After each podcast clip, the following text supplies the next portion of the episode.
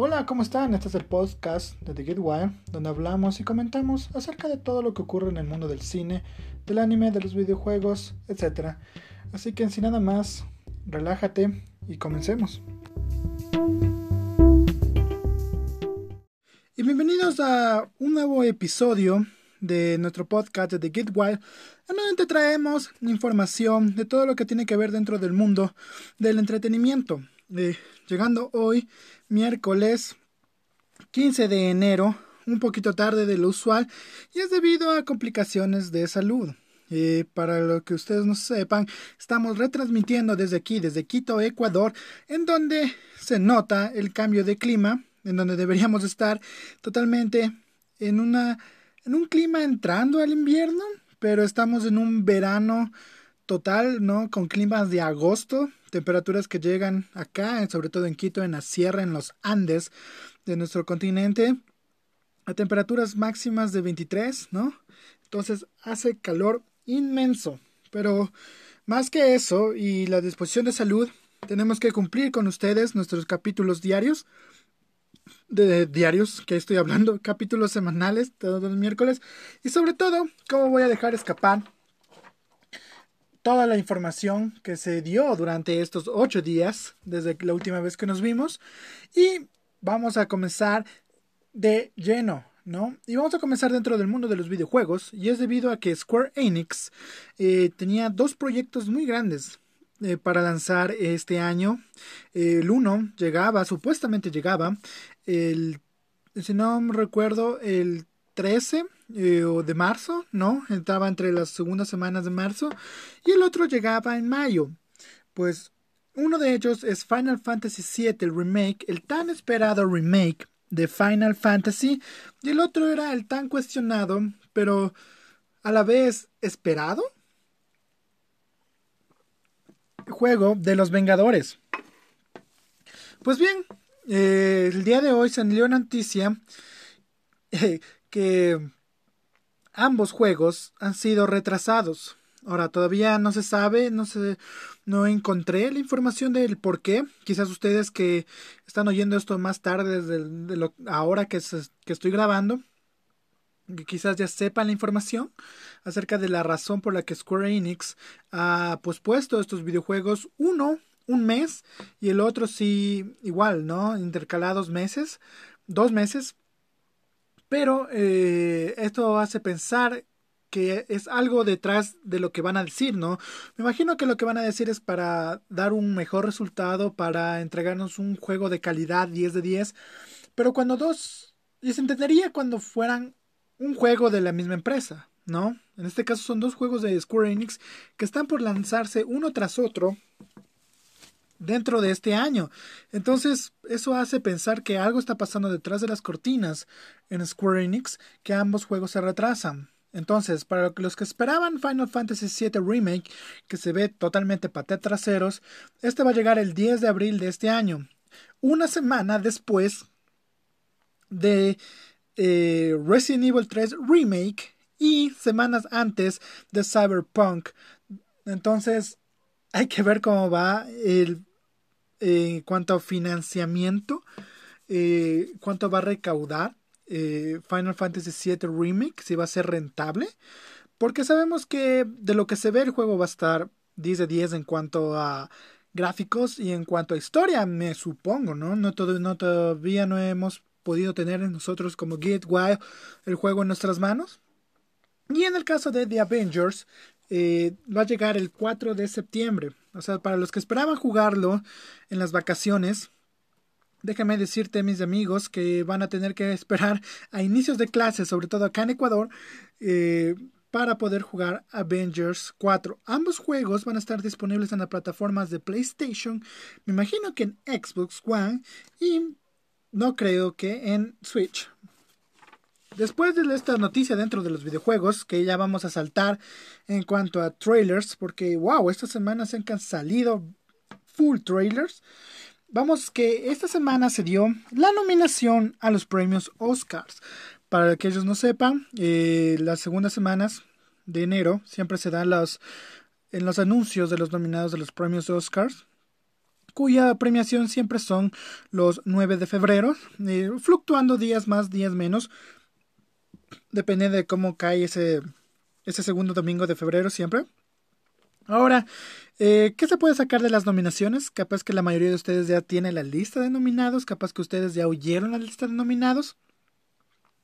Cabe recalcar que dentro de los que nos compete a nosotros, dentro del mundo geek, eh, y cabe recalcar en las noticias de cine en general, es que Joker de Todd Phillips y Joaquín Phoenix, Warner Brothers, DC Comics, se lleva la mayoría de nominaciones con 11 nominaciones.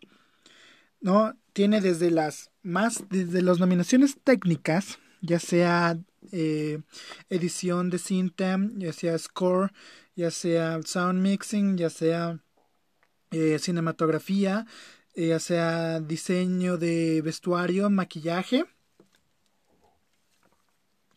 hasta las que son más esperadas, ¿no? Mejor actor, director, y esa fue una sorpresa que le dieran a Todd Phillips eh, el, una nominación a mejor director. O sea, todo el mundo eh, que amó la película, incluyéndome a mí, eh, pensaba que sí, Todd Phillips debería de estar en esa lista de mejores directores, pero que quizás no lo nominen por nominar a otros de las otras geniales películas que estuvieron ahí.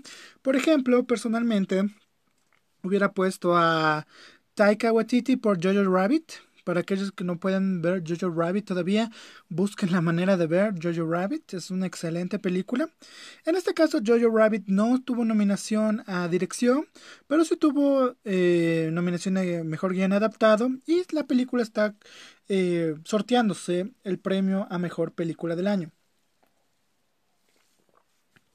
Ahora, ya sabemos después que igual Joker está en mejor película del año, Joaquin Phoenix, etc. Pero como ya sabemos, eh, las listas nominados al Oscar ya se hizo eh, viral en redes sociales este esta conversación acerca del sobre todo de Joker qué iba a ser o quién podría ganar la estatuilla ahora de aquí de comienzo voy a decir que de lo que se vio en las semanas pasadas tanto en los Golden Globes como en los Critics Choice de, estas, de este domingo pasado eh, cabe decir que Joaquín Phoenix se va a llevar el premio a mejor actor.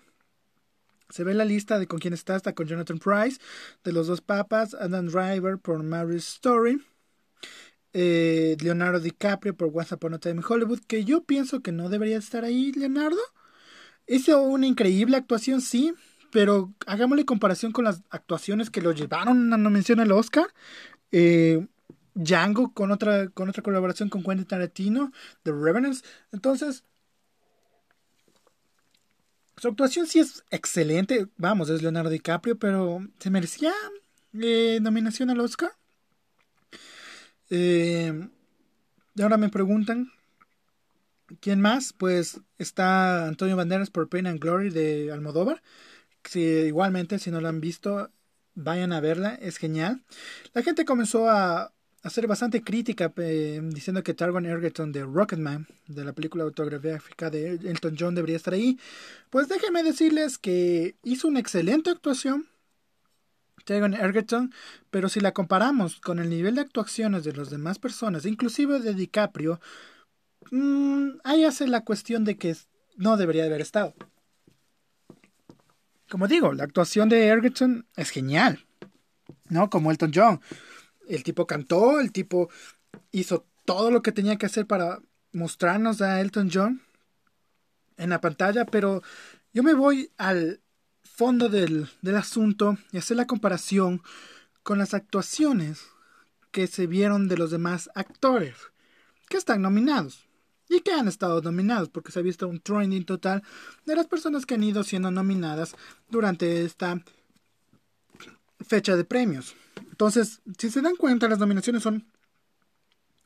O sea, las actuaciones, a eso me arriba esta gripe. Eh, las actuaciones de cada uno de ellos es como, que va ese, ese paso más allá. No solo hablo de, de Joaquín Phoenix, sino vean lo que hizo Jonathan Price para ser de Papa Francisco. Vean sobre todo lo que hizo Adam Driver en Marriage Story ¿no? O sea, Adam Driver es igual, un excelente actor. Ya se bien Blank Classman, que es increíble de actor, de reporter. Pero con Marriage Story, como les digo, fue ese paso más allá para que todo el mundo pusiera sus ojos sobre él y dijera, wow, el tipo sabe realmente actuar, ¿no? Kylo Ren, ¿qué te está pasando? De la misma manera, igual con DiCaprio, si le vamos, yo personalmente pienso que DiCaprio no pudo haber estado ahí. Eh, si hubiera dado un, una nominación a, las películas de Quentin, a Once Upon a Time in Hollywood, hubiera dado el que sí le dieron la nominación, que es a Brad Pitt. No, Brad Pitt la rompe totalmente en Once Upon a Time in Hollywood. Pero DiCaprio es como que, wow, DiCaprio, sí, es genial. Pero no fue ese paso más allá dentro de lo que el papel le otorgaba. Y, pero ¿quién hubieras puesto ahí? Ahí sí me ponen en jaque, ¿no? Quizás no, no a Egerton. Quizás a... Se me va el nombre, pero los actores de Parasite. Creo que hubiera puesto a The Parasite. Eh, hubiera dado la nominación a uno de los actores de Parasite sin ninguna duda. Ellos. Eh, para las nominaciones. ¿no? Hubiera quedado increíble. Para aquellos que no vean Parasite, eh, ya está disponible en streaming. Eh, en forma digital, perdón, no en streaming. No está en ningún servicio de streaming. Está de forma digital para ver la película. Eh, y creo que sobre todo las personas que somos de aquí de Ecuador, y sobre todo tengo entendido las personas de Quito, no sé si nacionalmente, pero Cinemark va a... es una de las cadenas que va a estrenar la cinta, poner entre comillas estrenar porque la cinta ya se viene estrenando como hace dos meses atrás. Eh, Parasite. Entonces, vayan y chequenla. Yo hubiera dado a uno de ellos, al actor principal de Parasite, eh, una nominación. Porque se nota el, como les digo, ese paso más allá que se espera de una actuación que esté nominada al Oscar. Pues veamos quién va a ganar al mejor actor. No, no, se me cruzaron los cables. Eh, Joaquín Phoenix va a ganar para mejor actor. A lo que ibas, veamos quién va a ganar a mejor película. A eso me iba. Porque se ha venido dando un salto, ¿no? De cinta en cinta. Hemos visto que ha ganado Once Upon a Time en unos, en unos premios, ¿no? Porque Hollywood habla, eh, ama que hablen de Hollywood, ¿no? O sea, Hollywood y su y su amor propio siempre están nominadas. Y 1917. Como les digo, y como les dije hace capítulos atrás, todavía en Ecuador no se estrena 1917, se estrena el mismo fin de semana que los Oscars. Entonces, para esas fechas voy a poder dar mi crítica y voy a poder ver de qué se trata 1917 Así que todavía no puedo decir nada de 1917. Todo el mundo la ama, eso sí. Eh, tiene una aceptación muy buena. Entonces, esperemos que sea así de mi apreciación hacia 1917. Igual San Méndez eh, hizo una locura de película, eso sí cabe decirlo, inclusive viendo desde el modo de espectador promocionalmente hablando, debido a que tomó una cinta, la grabó, eh, pausadamente y en edición hizo aparecer una película de inicio a fin one take. Entonces el trabajo enorme y para que no crean vayan y ven en YouTube el trabajo enorme que tuvo que hacer la producción en 1917 para que esta película eh, se viera one take de principio a fin. Es increíble entonces, 1917 ha venido ganando otros premios de mejor película. Entonces han ido intercalando entre esas dos, ¿no? Eh, Little Woman, Marriage Story, Ford vs. Ferrari, The Irishman, sobre todo The Irishman, que está nominado en todos los premios, en todos los eventos de premios, absolutamente en todo, no se ha llevado absolutamente nada hasta ahora. Eh, entonces, creo que The Irishman está difícil, quizás a mejor guion adaptado, le den a mejor guion adaptado el premio a The Irishman, pero de ahí yo creo que hasta ahí nomás llega, ¿no? Llega un premio máximo dos en cuanto a, a premios técnicos, como se les denominan. Entonces hay que ver. Bueno, dejando el tema de los Oscars, porque eso es un tema muy largo y muy duro de de ponerse a hablar acerca de esto, sino que mejor es esperar con mantenerse la sorpresa de quién va a ganar y qué es lo que nos trae esta entrega de premios, la más esperada de, los de todos los años en cuanto a cine. Eh, nos enteramos que, saltando de noticia, eh, que acabó Crisis on Infinite Earths. Me acuerdo cuando hablé acerca de Crisis en uno de mis capítulos ya en semanas y semanas atrás. Y es que llegó a su fin. Como les dije hace semanas atrás, este crossover del Arrowverse mm, ha estado flojo, muy flojo. Cameos con poco avance en cuanto a guion y en cuanto a historia. No han tenido ese, ese avance total que uno se espera de este tipo de crossovers, ¿no? Que eh, en la historia, pues no, han introducido crossovers que son como, miren, aquí está Tom Welling de Smallville, o miren, aquí está Brandon Roth, o miren, aquí está una de las protagonistas de The Birds of Prey de la serie, ¿no? O miren, aquí está Lucifer. Eh, entonces, eh, aquí está Black Lightning, ¿no? Entonces, es como que cada uno de estos cameos, inclusive y el que más me molestó fue el de Bruce Wayne. Eh, entiendo la idea que si quisieron hacer con, con Batman y Kevin Conroe, va, pero la ejecución del mismo fue como que ¿en serio van, están haciendo esto? ¿En serio están haciendo esto? No, entonces cada, cameo uno se, como fan, se sorprende y dice, wow, y dibuja una sonrisa a tu boca, eso sí, pero al momento en que estás viendo en contexto en que les están usando es como que, ¿en serio? ¿Solo un cameo? Y había malas noticias acerca de este crossover antes de que se filmara, ¿no? Eh, se ve, eh, que interpretaba a Lex Luthor en la serie de Smallville, indicó que, el, que de CW se acercó y dijo, hey, para que interpretes a, a Lex otra vez en un cameo. Él dijo, bacán, ¿qué tengo que hacer? Y entonces, y cuenta él, ¿no? que le dicen que no todavía no saben qué hacer, pero y ahí es lo que le dice, ¿cómo voy a aparecer en, cómo voy a hacer algo que ni ustedes saben que yo voy a hacer? Entonces, así se vino dando este crossover de Infinite Earths, ¿no? Es como decir, cojamos a todos los actores que más podamos de todo lo que conocemos, de todo lo que hemos hecho, de todo lo que hemos nombrado y pongámoslos aquí eh, de alguna manera. Tenemos que ponerlos de aquí de alguna manera. Hay que imaginarnos de alguna manera y creo que fueron haciéndolo mientras iban rodando unos de los camiones se siente así sobre todo el de Tom Welling se siente así y ¿por qué hablo de esto? Es porque ayer terminó eh, Crisis on Infinite Earths y hubo un cameo que puso a las redes sociales sobre que eh, están dentro de este mundo de, del entretenimiento y de lo geek puso en jaque y es debido a que Ezra Miller de Flash apareció en un cameo. Otra vez, el cameo no impulsó la historia hacia adelante, el cameo no tenía ningún peso argumental, el cameo no eh, marcó el camino que el personaje iba a tomar, en este caso Barry Allen Flash de DCW, pero sí fue la sorpresa total. Y hay una razón detrás de por qué Ezra Miller, The Flash de Ezra Miller, estaba ahí. Ahora, ¿qué se puede sacar del, de, este, de este cameo de Ezra? Primero, Ezra Miller eh, obtiene su nombre de The Flash gracias a Barry Allen de CW, porque Barry de CW le dice, soy el, yo soy también The Flash, y el Ezra se queda como que The Flash, The Flash, y como dice que, ah, The Flash. Entonces se ve que Ezra todavía no tiene un, su nombre propio, no se llama The Flash a sí mismo, no le conocen como The Flash. Tampoco pasa Crisis y sobre todo lo más importante es que el Flash de Ezra Miller todavía no sabe que existen diferentes tierras o el multiverso como tal. Entonces aún no se topa con todos estos conceptos. Ezra Miller de The Flash.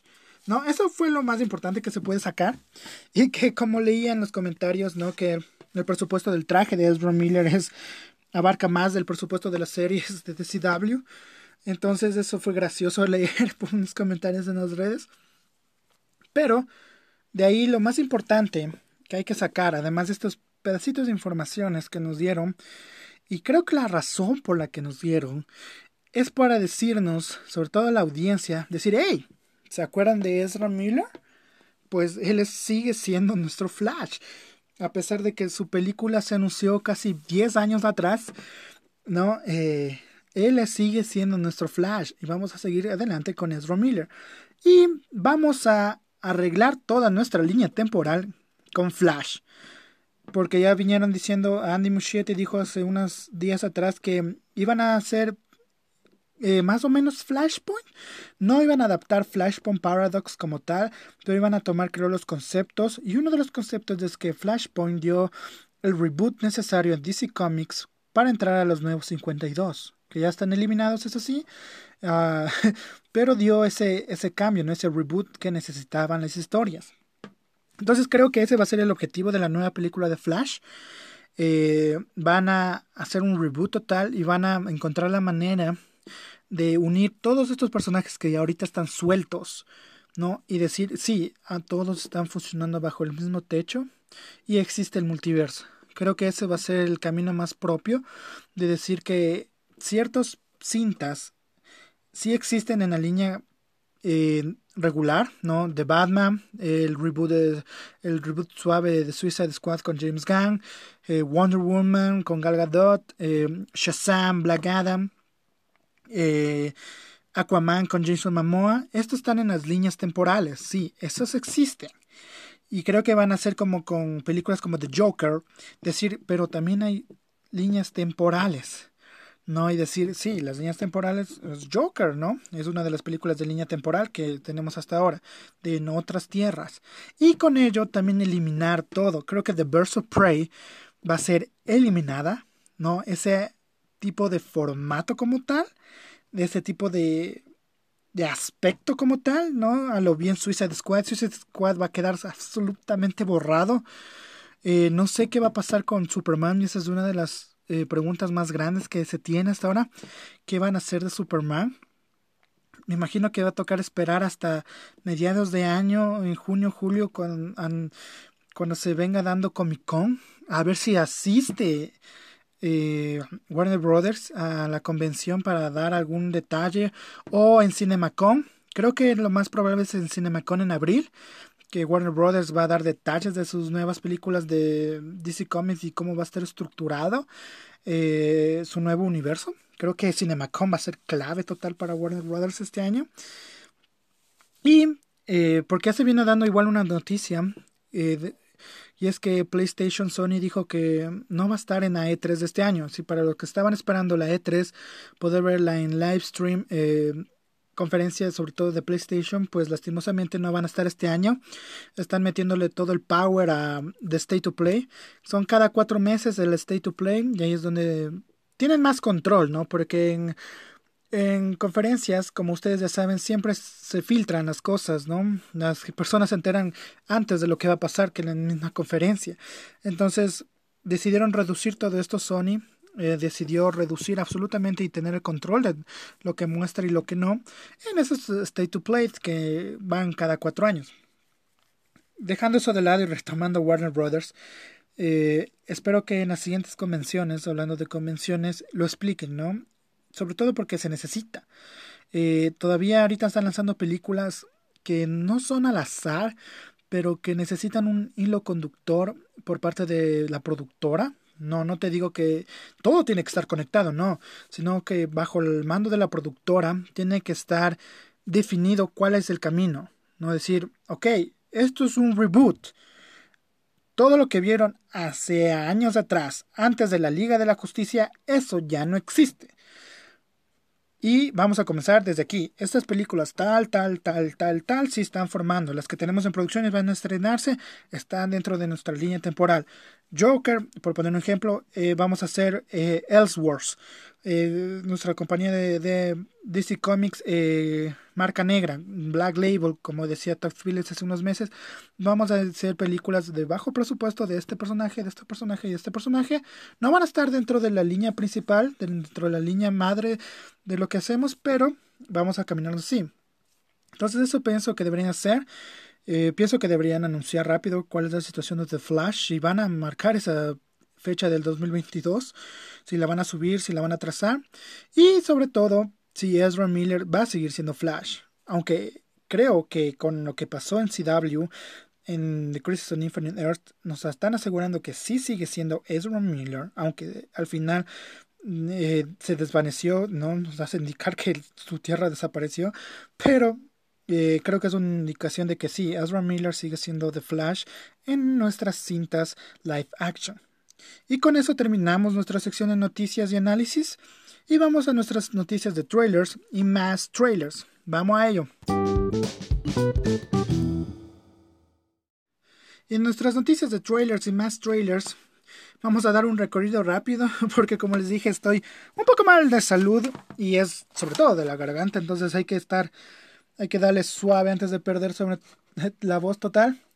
Y es que esta semana salieron cinco trailers desde la última vez que conversamos eh, que han, marcado un antes y un después en cuanto a conversaciones de los diferentes proyectos para bien y otros para mal. Otros se han quedado sobre todo en el limbo. Así que vamos por ellos. El primero que se estrenó desde la última vez que eh, estuvimos en contacto ustedes y yo eh, fue el segundo tráiler de The Birds of Prey. Hablando de The Birds of Prey y la película de Harley Quinn.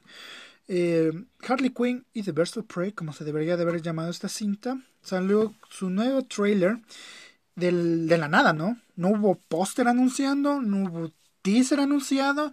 Warner Brothers dijo, lanza esa tontera en línea. No, se ve que el estudio quiere deshacerse lo más rápido de esa cinta y hacer así. Limpiarse las manos de esa cinta y avanzar y no ver más atrás, porque eso te da eh, la percepción, ¿no? Porque notas cuando el estudio le importa una cinta. Comienza a lanzar promocionales como loco, sobre todo una cinta que se estrena el 14 de febrero, como es The Birds of Prey. ¿No? Lanzar posters, teaser trailers, sobre todo antes de un, de un trailer principal, como es el trailer 2 de The Birds of Prey. No hubo, como les digo, ningún póster para nuevo de The Birds of Prey. No hubo ningún teaser que decía el trailer el día viernes o el día jueves no hubo nada de esto, ¿no? De la nada tú abriste YouTube y ¡pum! Warner Brothers, Birds of Prey, trailer 2.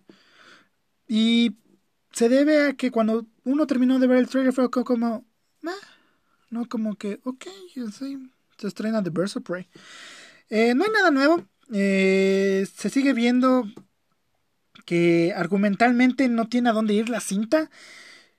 Eh, Black Mask quiere matar a Harley Quinn porque creo que es Jericho que se roba una perla, un diamante de, de Victor Sax, que Victor Sax es el novio, el mejor amigo de Black Mask. Todavía no, no se ve esa eh, afirmación por parte de Warner Brothers.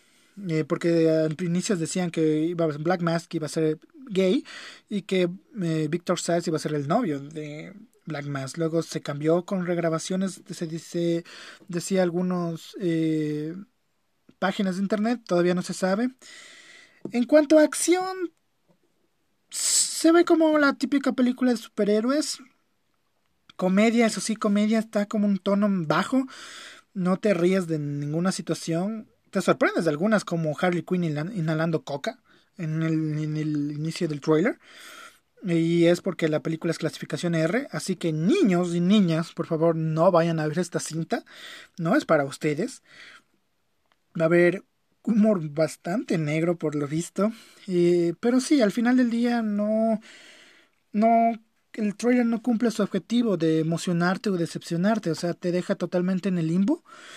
Hay que ver qué va a pasar, si realmente esta va a ser la, la gota que derrama el vaso y eliminar todo el rastro anterior del DCU y comenzar de nuevo, ya sea con Suicide Squad de James Wan, que Harley Quinn está en. Margot Robbie y su interpretación de Harley Quinn están presentes en el reboot suave de James Gunn de Suicide Squad. Hay que ver cómo lo va a hacer, cómo, en qué dirección va James Gunn. Todavía no, de las últimas fotos que se vio, no se ha visto nada más y ya se dijo, y James Gunn dijo que este año ya vamos a comenzar a ver eh, promocionales. Creo que en Ya, si no es en CinemaCon, como les dije anteriormente, en Comic Con como tal, o en Experience, en definitivamente en Experience de Brasil.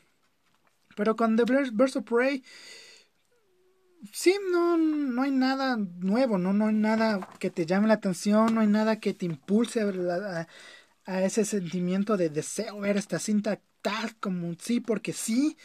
Eh, yo personalmente al final del día no sé si ir a verla.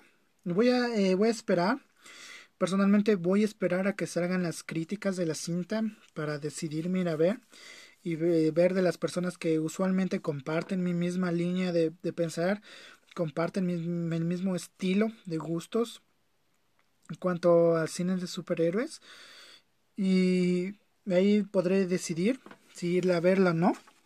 Porque como les digo, al final de este trailer me dejó como que... Ah, si lanzan el último trailer, el trailer número 3, y la cosa cambia totalmente, decido ir a ver la película así como sí, sin críticas, sin nada. Pero hasta ahorita el nivel de emoción está totalmente en cero, no se ha movido para ningún lado con esta cinta, entonces está indecisa sobre todo esta cinta.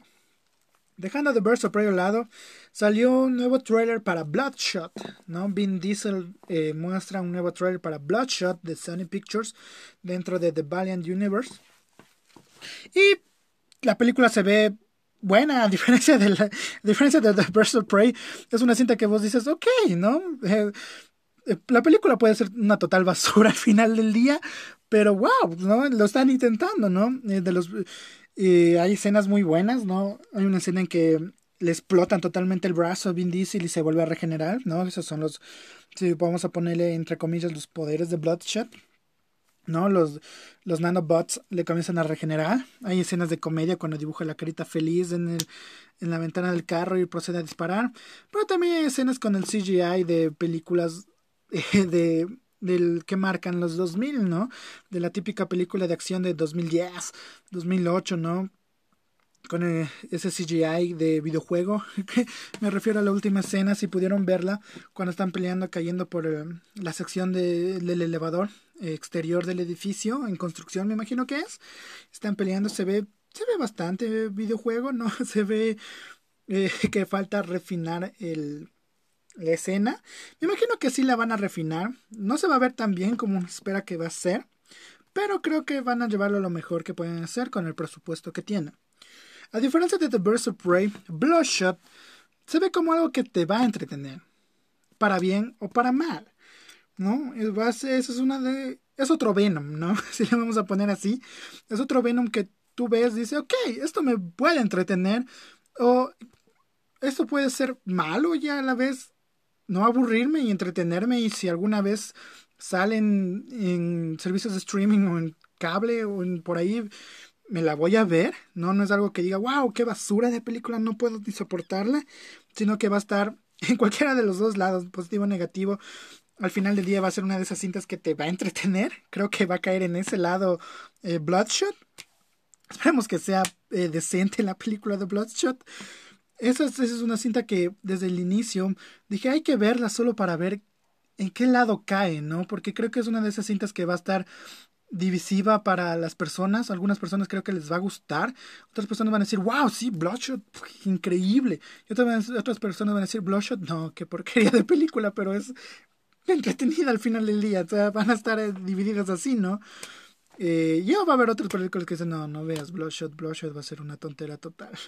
Entonces, es una de esas cintas que sí te provoca verlas para ver en qué, en qué lado del espectro cae. Pero bueno, dejando Bloodshot de lado, eh, salió también un teaser. El día lunes salieron dos eh, trailers para nuestro gusto.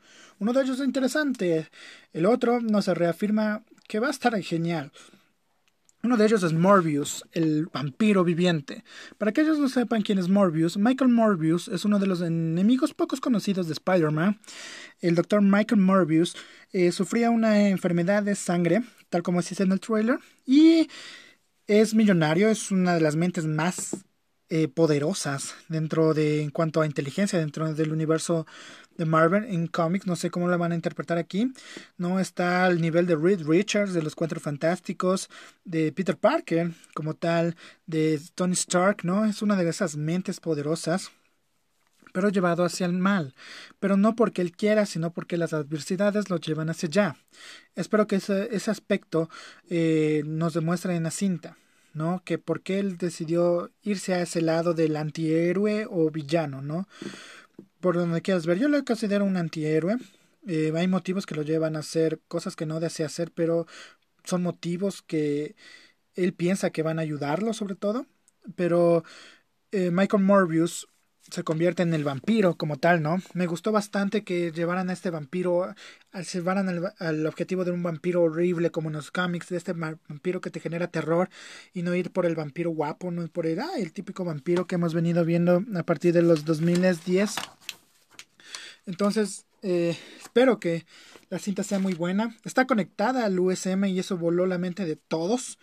Eh, al salir el buitre de Michael Keaton al final. Espero que no, no nos hayan spoileado el eh, como tal el cameo, sino que nos hayan mostrado lo que puede darse al tercer acto de la cinta. Entonces, Michael Morbius está dentro de mi radar de curiosidad. Me despertó totalmente la curiosidad, Michael Morbius, la película de Morbius. Y esa sí es una de las trailers que cumplió su objetivo. No es el mejor trailer de la historia, no, pero cumplió su objetivo de generar intriga y decir, ok, esta es una de las cintas que puedo ir a ver al cine. Dejando a Michael Morbius porque todavía no tenemos mucho que hablar, todavía no llegamos al trailer principal, no al primer trailer, sino fue un teaser trailer de Michael Morbius. En la noche del día lunes nos mostraron un special look, un look especial de Black Widow. Y no hay que hablar nada más como de Black Widow. Va a ser una película genial. espero que sea el, el send-off, ¿no? La, la, enviada genial de Natasha Romanoff, porque ya sabemos su final en Endgame. Entonces espero que la película la envíe con los honores que se merece el personaje. Se ve totalmente increíble la película, ¿no?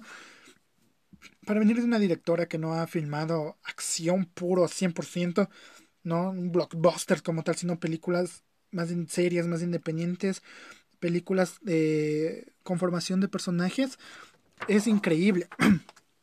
Perdón, es increíble lo que se nos muestra en la cinta de The Black Widow.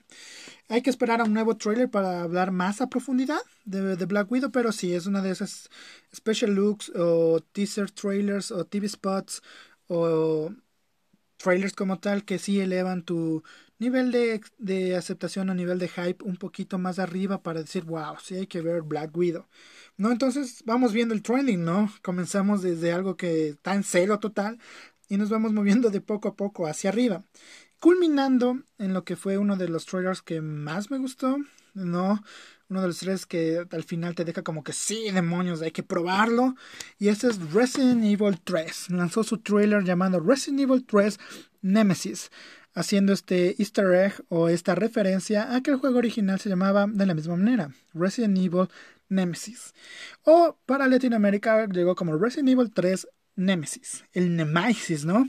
Entonces, llegó Resident Evil 3, nos mostró a Nemesis en su esplendor, le oímos gritar Stars al final cuando sale la carta de título de Resident Evil 3. Jill se ve ahora sí que podemos verla en total acción a Jill Valentine, porque había bastantes críticas, bastantes análisis, bastantes opiniones acerca de, sobre todo del nuevo look de Jill, cómo se va a ver en movimiento, cómo se va a ver en gameplay.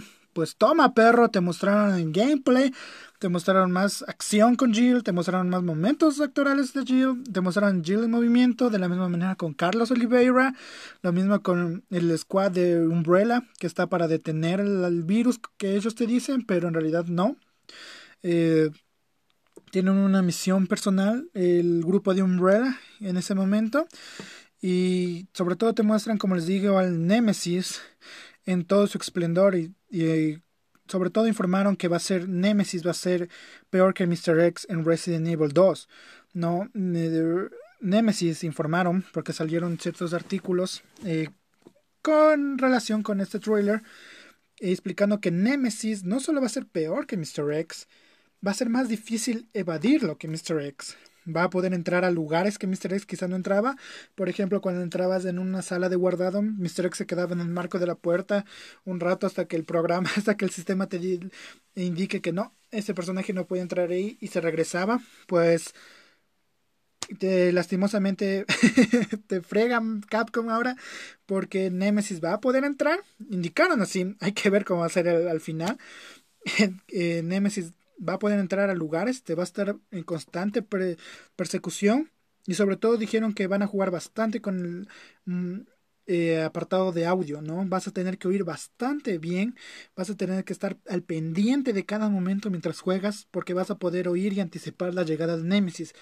No solo cuando se oiga la famosa eh, frase stars, sino porque vas a comenzar a oír las pisadas, vas a comenzar a oír como la respiración del, del enemigo, entonces va a estar increíble. Y como vieron, como les dije anteriormente, eh, Resident Evil 3, esperemos que sea increíble, igual manera con que de Resident Evil 2 Remake.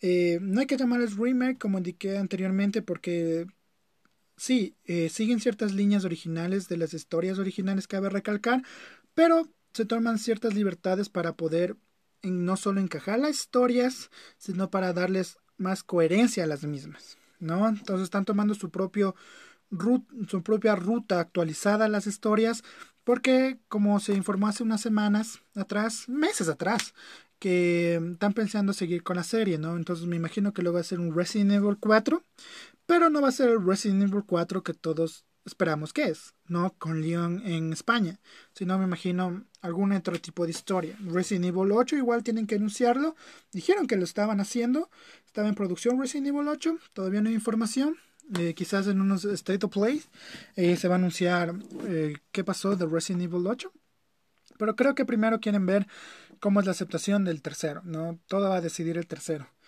El tercero entró en producción, esto es ya un poquito da para eh, salir del tema de Resident, porque algunas personas dijeron que se están apurando, que quizás por eso el juego va a ser malo, que va a yara yara, más sobre todo de la, del apuro del lanzar la, la parte del juego, ¿no?